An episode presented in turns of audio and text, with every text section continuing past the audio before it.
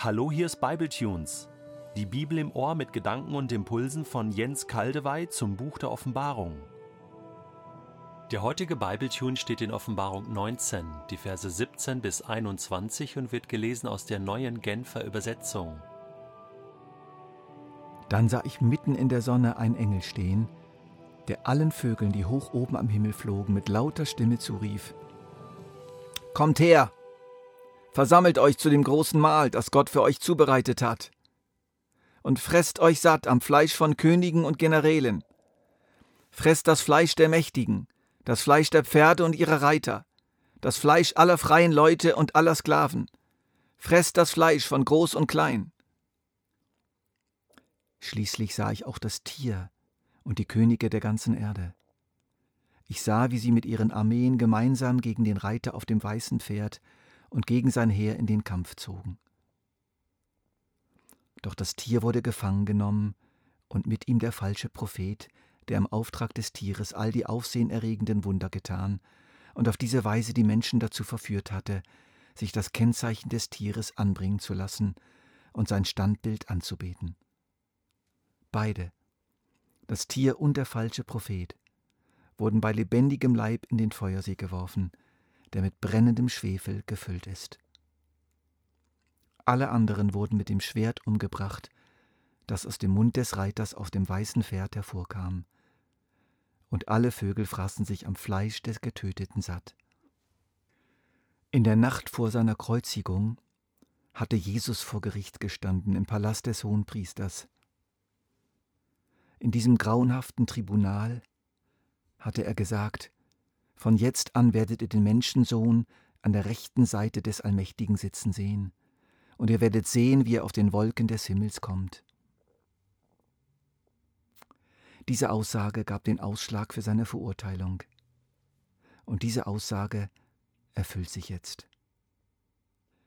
Die Wolken, auf denen er kommt, sind aber rein optisch zu verstehen, so sah es aus für den Betrachter. In Wirklichkeit hat ihn natürlich keine Wolke transportiert sondern es hat sich sozusagen eine Tür zwischen unserer Dimension von Raum und Zeit und der Dimension der Welt Gottes geöffnet. Jesus tritt hindurch, und dieser Übergang sieht für rein menschliche Augen so aus wie eine Art Wolke. Wo Jesus genau auf der Erde ankommt, nach Apostelgeschichte 1 wird es der Ölberg sein, wird hier nicht beschrieben. Das ist, das, das ist für das Verständnis unseres Abschnitts offensichtlich nicht wichtig. Jedenfalls ist Jesus da. Ein gewaltiges Spektakel.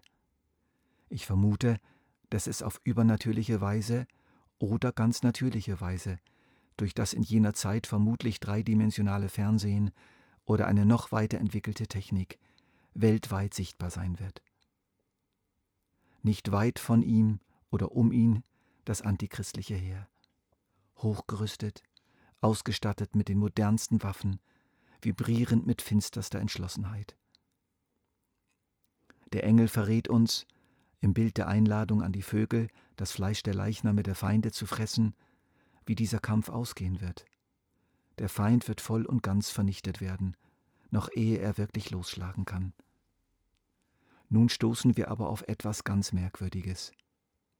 Ziehen das Tier, es handelt sich ja um einen irdischen Menschen, und sein Heer, es handelt sich ja um ein irdisches Heer, tatsächlich gegen ein himmlisches Heer los?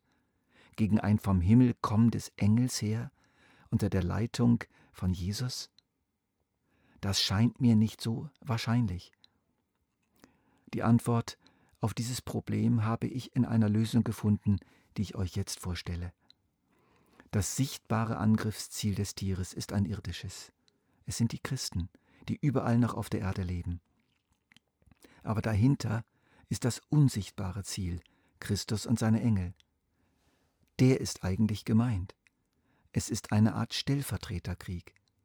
Deshalb sieht Johannes das wahre Wesen des Kampfes, dass sie eigentlich gegen den Reiter auf dem weißen Pferd und gegen sein Heer in den Kampf ziehen. Wir können es uns auch so vorstellen, dass der Antichrist nur noch einen Schritt davon entfernt ist, jeden Christen auf der Welt zu töten, die umfassende antichristliche Endlösung zu erreichen. Die Waffen sind schon überall auf der Welt auf die Christen gerichtet. Und in diesem Augenblick öffnet sich der Himmel und Jesus erscheint. Und in diesem Augenblick wird der Kampf des Antichristen direkt zum Kampf gegen das himmlische Heer.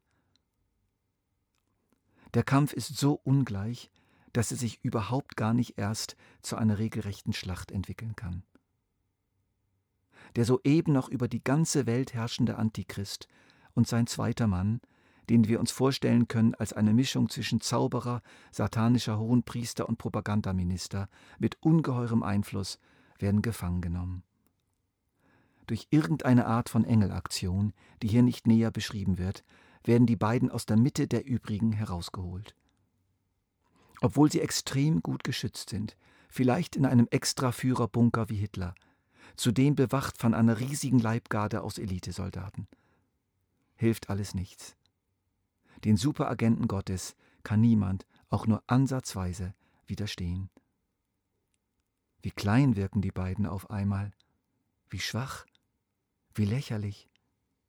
Sowohl der politische als auch der militärische, als auch der ideologische Kopf sind plötzlich weg.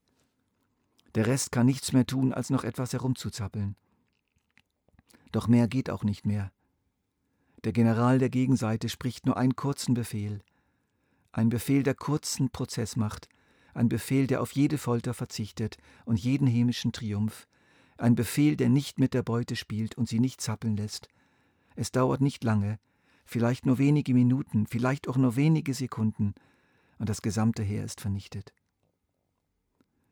Einige Ausleger sind der Auffassung, dass nicht nur das Heer des Antichristen, sondern die ganze Weltbevölkerung stirbt, die Christen ausgenommen. Ich kann mich dem nicht anschließen. Hier wird der Tod sämtlicher Soldaten des Heeres festgestellt, nicht der Tod aller Menschen. Der Antichrist ist nicht mit der gesamten Weltbevölkerung in den Krieg gezogen. Das wird sich bei der Auslegung des nächsten Kapitels noch als wichtig erweisen, wenn es um das tausendjährige Reich geht. Was geschieht mit dem Tier und dem falschen Propheten? Beide, das Tier und der falsche Prophet, wurden bei lebendigem Leib in den Feuersee geworfen, der mit brennendem Schwefel gefüllt ist. Der Feuersee wird uns in einem Exkurs später noch beschäftigen. Sicherlich ist die Redeweise hier symbolisch, an anderer Stelle werden andere Bilder für diese Endstation verwendet, zum Beispiel äußere Finsternis oder Feuerofen oder zweiter Tod. Hier möchte ich einmal folgende Definition vorschlagen. Der Feuersee ist die endgültige Entsorgung geistigen Giftmülls und das wirkliche Ende des wirklich Bösen. Ich glaube, wir sollten hier gleichsam zwischen den Zeilen lesen, diese beiden werden nie mehr zurückkommen. Ich schließe mit den letzten beiden Strophen aus dem berühmten Adventslied von Paul Gerhardt. Wie soll ich dich empfangen? Stört euch nicht am alten Deutsch. Was fragt ihr nach dem Schreien, der Feind und ihre Tück? Der Herr wird sie zerstreuen in einem Augenblick. Er kommt, er kommt als König, dem alle seine Feind auf Erden viel zu wenig zum Widerstande seind. Er kommt zum Weltgerichte, zum Fluch dem, der ihm flucht, mit Gnad und süßem Lichte, dem, der ihn liebt und sucht. Ach komm, ach komm, o Wonne, und hol uns allzumal zum ew'gen Licht und Wonne in deinen Freudensaal.